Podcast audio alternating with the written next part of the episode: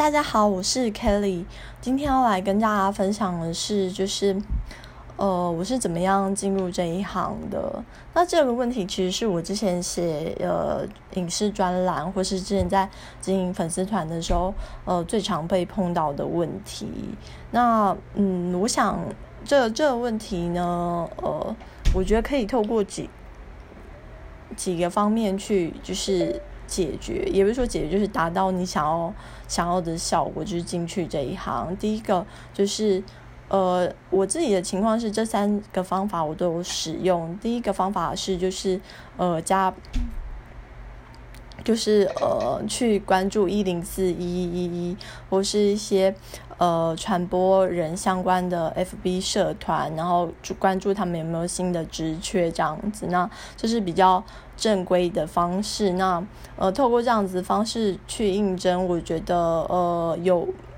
有优势也有劣势。就是优势就是对于那些比如说你是传播相关科系的人来说，其实。呃，然后你又有一些作品的话，其实呃，你的履历其实是被打开，或是人资打电话来找你的几率，其实是相对比较高的。那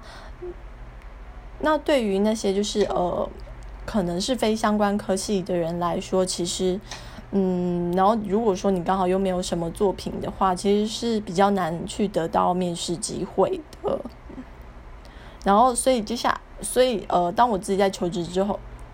求职我就已经设定这个目标的话，我就不会只采用第一个方式，那我会采用第二个方式，就同时进行。那第二个方式是，就是呃，有些有些政府机构跟电视台或是制作公司常常会合作办一些呃编剧班啊，或是一些影影音制作的论坛，那呃有点像那种短期的 seminar 或工作坊之类。那呃，我自己方式是，就我会去参加这些编剧班或是论坛，不管是呃要付钱或是不用付钱，我都我都会就是假设时间有允许的话，我就会去参加。那呃，在参加那些论坛的时候，其实。或是编辑班的时候，其实就是替自己建立人脉的机会。那我的方式是这样，就是通常如果是上课的话，我就会会会比较积极的求表现，然后我会让想办法让老师记住我。那可能课后我也会问问题这样子。那等课程结束或者那一天的活动结束，我就会去找老师，就是问他要跟他们要名片，或者是跟他们要联络信箱，然后呃。然后拿到联名片或联络信箱之后呢，我就会，呃，私下再跟他们联络，比如说发我自己的作品，请他们提供意见啊，或是发我自己的履历表，问他们说有没有相关的职缺这样子。不过我觉得要做这这样子的事情，其实是就是呃，你就是必须要先要求自己说，呃，在课堂上的表现要好，然后在那个研讨会的。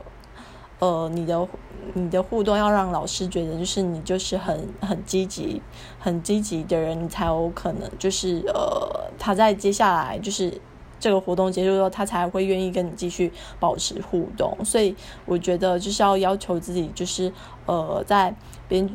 呃在课堂上面的表现要好，然后呃活动怎样你都要。就是比较踊跃的发语言这样子，然后第三个方法呢，呃，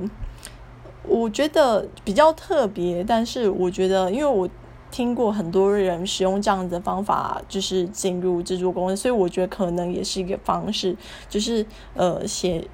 写电视剧评论，或是写一些呃电影评论，呃，因为其实。呃，我有朋友就因为这样子，然后被找进去制作公司的剧组里面工作，或是呃电视台里面工作。那呃，因为其实其实对于就是制作公司或电视台来说，他们其实是。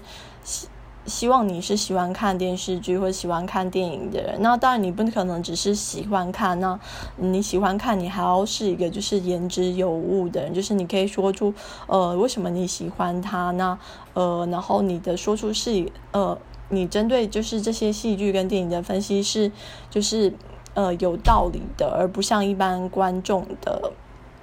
评论就。这样子的东西呢，如果你长期在网络累积，其实就会有很